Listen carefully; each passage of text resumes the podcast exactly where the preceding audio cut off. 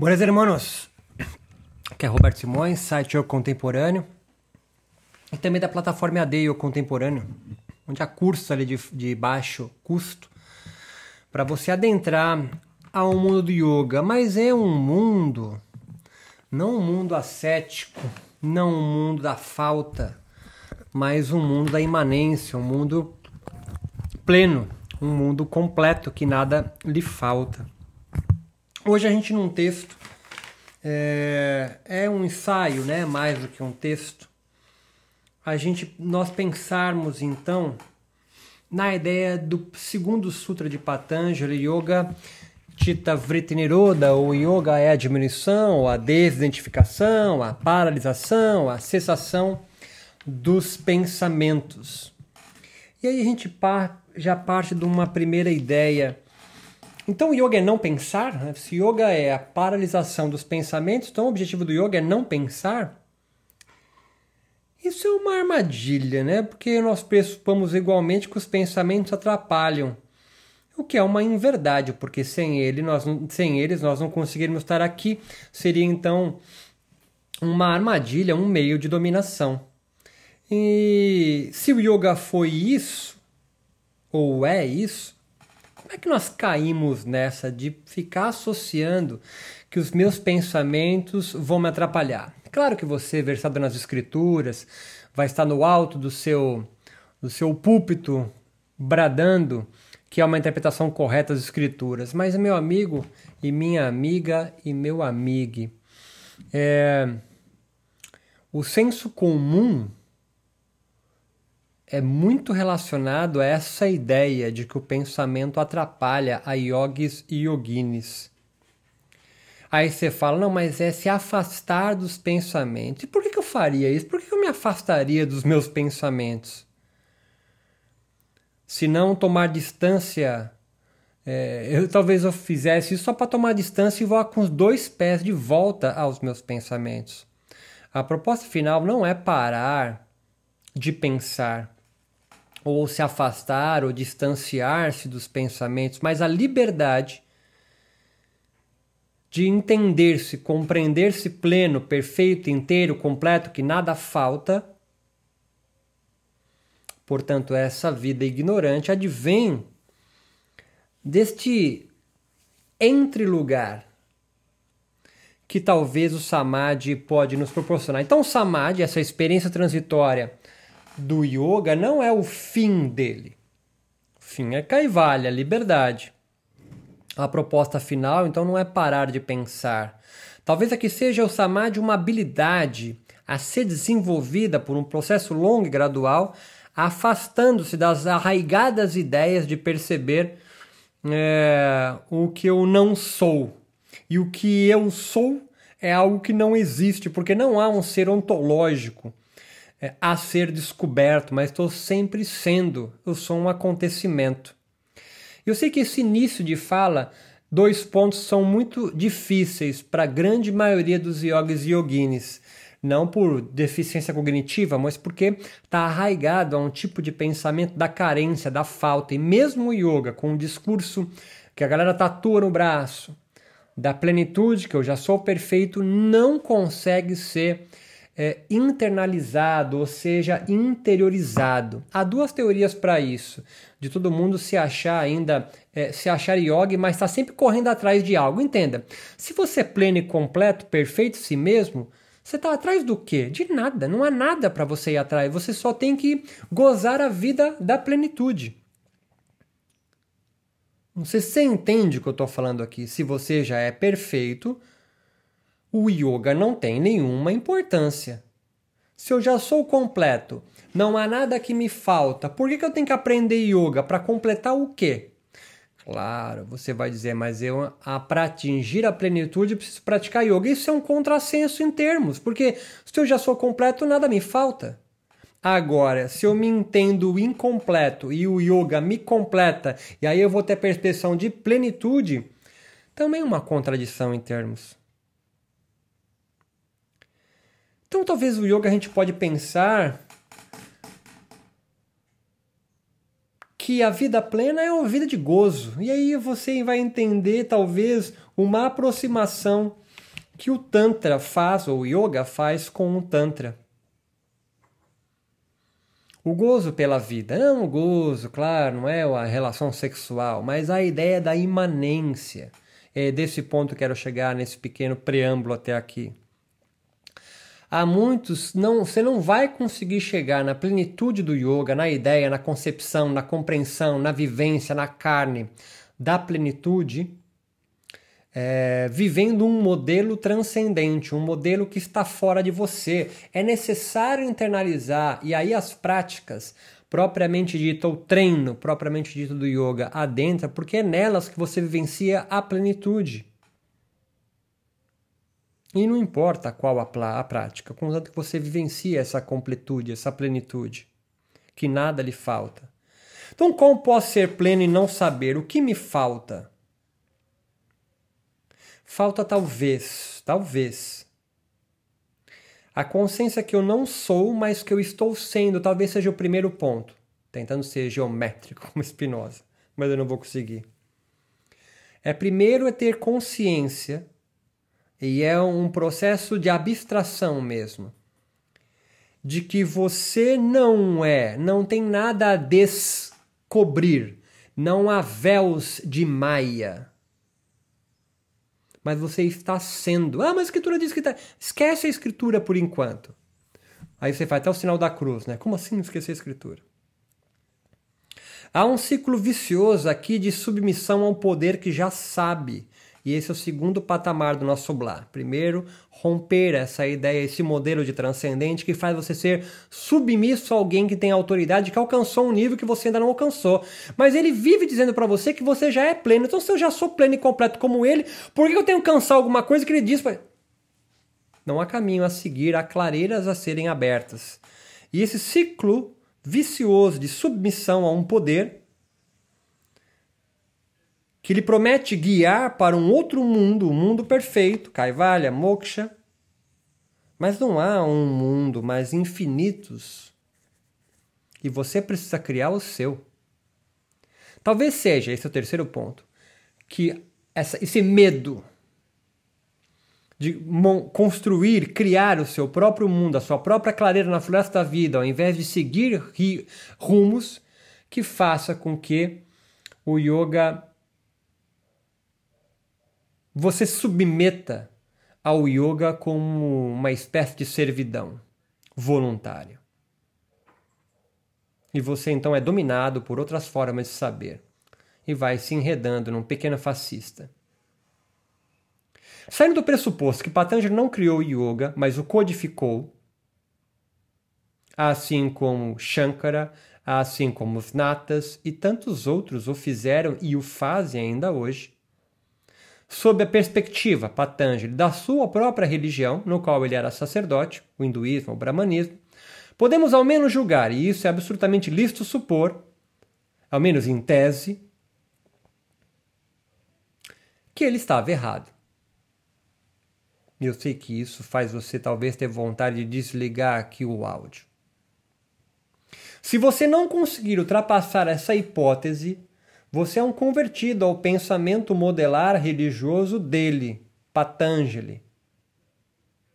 E depois por outros intérpretes comentadores, que se pensam numa linhagem advinda de Shiva, de um deus qualquer. Você está absolutamente ignorante em Avidya. O yoga então deixa de ser um aparelho de captura para uma máquina de guerra criadora de linhas de fuga para você retomar o processo criativo da sua vida. Enquanto isso você não conseguir pensar que yoga, que Patanjali pode estar errado, você ainda não rompeu. Não estou falando que ele está errado, mas é um exercício. Imagine que o Yoga Sutra de Patanjali seja só mais um rolê e não o rolê e que todos os outros yogas sejam só é, manifestações dele, cópias dele.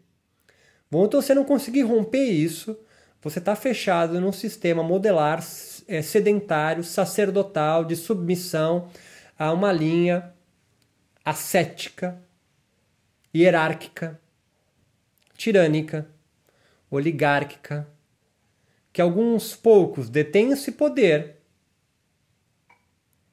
por graus de iniciação, nomes iniciáticos, é, versados em tais e tais textos, compreendem melhor uma linguagem ou outra. Você está submisso. Você está num processo de servidão voluntária. Como pensar então o yoga sem ser um obtuso, um autoritário, um pequeno fascista àqueles que submetem a visão do yoga? Ou seja, pensar o yoga sem Patanjali e seu Yoga Sutra. Faça esse exercício. Tente imaginar o yoga sem Patanjali e o Yoga Sutra. Como seria o yoga? Ou melhor, se você é mais empírico, como eram os yogas antes de Patanjali o codificar e sistematizar uma única versão da verdade? Que tal a partir de uma prática que aumentasse a potência, a alegria ou gozo com uma forma em si mesma. Pense por cinco segundos sobre isso.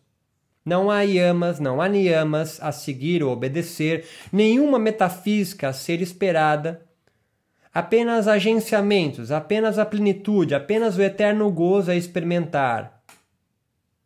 O yoga seria mais do que uma prática, um modo de não descobrir, mas modos de criar formas de existir. E aí sim o yoga é uma filosofia e não uma religião. Eu vou amarrando o rolê.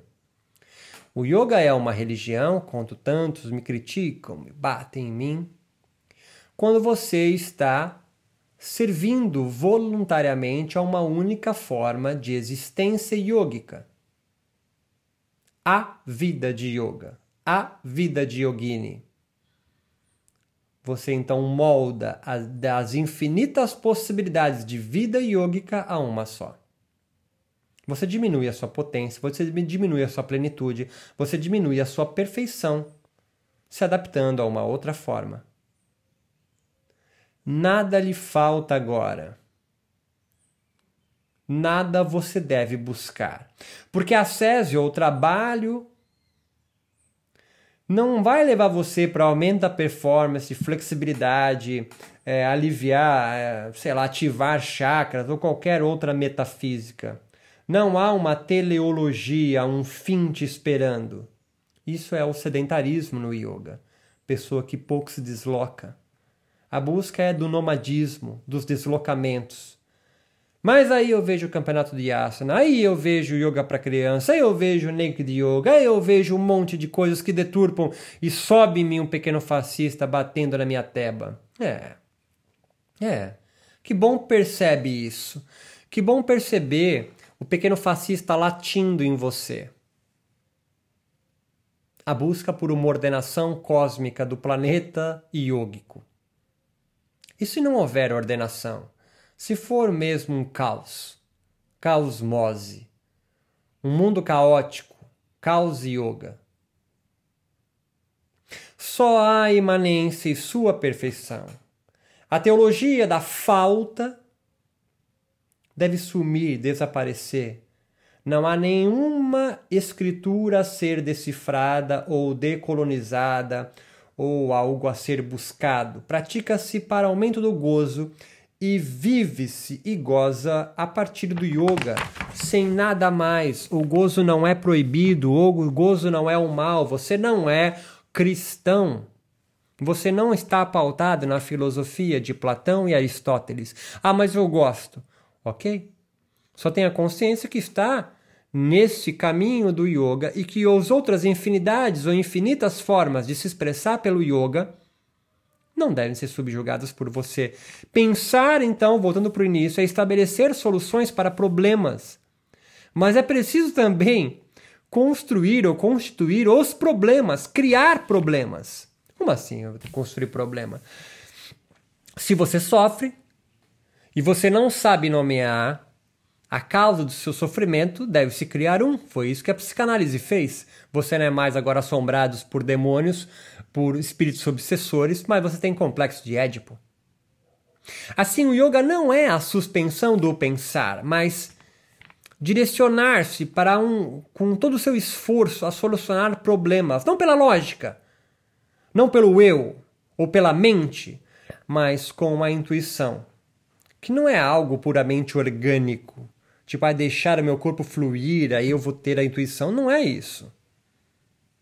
Como se viesse do nada. Exige um esforço, tapas a intuição, ou como yoga diz, viveka. Somos sempre perfeitos, mas há encontros que nos deixam mais ou menos perfeitos, alegres, plenos. Liberdade, ou Kaivalya, é não, é, não é fazer o que se quer, ou se libertar do que, mas para que eu estou livre? livre? Para que ser livre?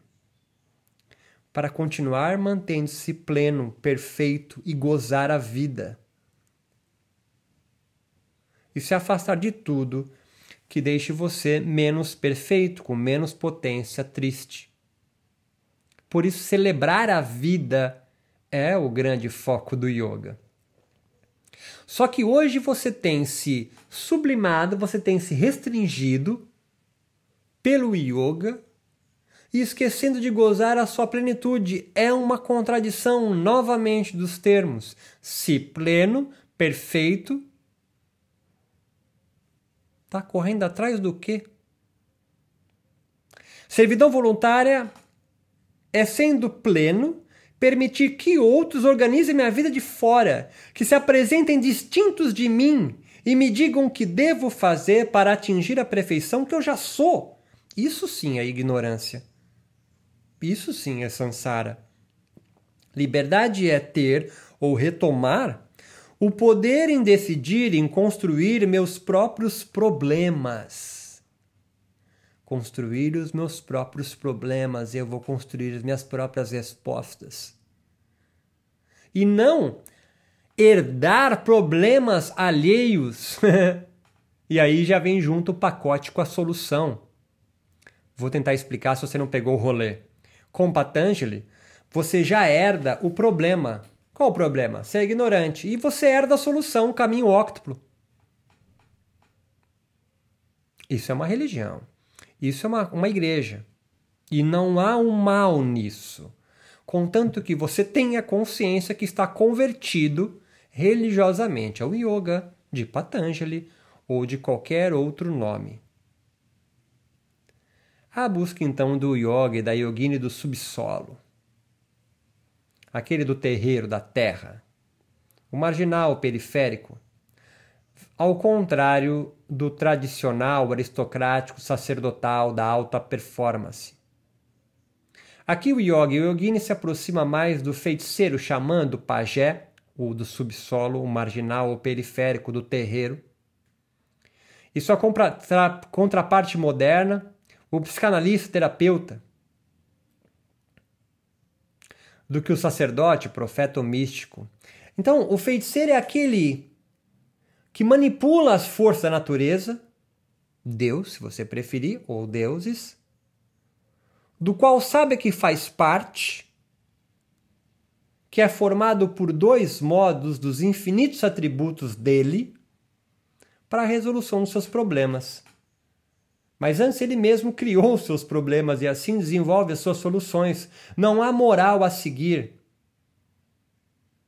Não, mas as pessoas não precisam de ahimsa, não preciso de satya, não preciso, não preciso, não preciso. Quem é você para dizer o que o outro precisa? E mais, como é que tu deixa que um indiano, sacerdote do século II a.C., dite como você deve viver a sua vida? Tudo bem adotar, não é problema adotar. Mas pensar que a sua vida depende disso se isso não é ignorância, meu amigo, se isso não é ser servidão voluntário, eu não sei o que é.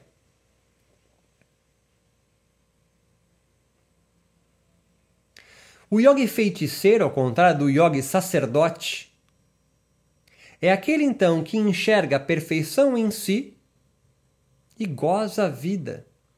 E quando precisa, quando percebe gozando menos a vida, menos perfeito, menos alegre, menos pleno, porque houve encontros ao acaso que o entristeceram, diminuíram sua potência, diminuir o gozo dele pela vida, utiliza as práticas mágicas do yoga para restabelecer a plenitude que ele já é. Espero tenha feito compreender. O meu nome é Roberto Simões, site Eu Contemporâneo. Convido vocês a adentrar novos áudios que eu tenho ou o meu site eucontemporâneo.com. Ali há mais blogs, ali há meu blog, ali há mais podcasts, ali há artigos, ali uma biblioteca. Lá no site Eu Contemporâneo também você vai ter acesso à minha plataforma EAD com uma dezena de cursos é, de baixo custo. Cursos como Desformação de Yoga e Meditação, História do Hatha Yoga, História do yoga na América Latina e Brasil, enfim. Você vai ter um conjunto de curso ali bem diferente do que geralmente é ofertado nesse mercado espiritual do yoga no Brasil. Forte abraço, nos aguardamos ao próximo encontro.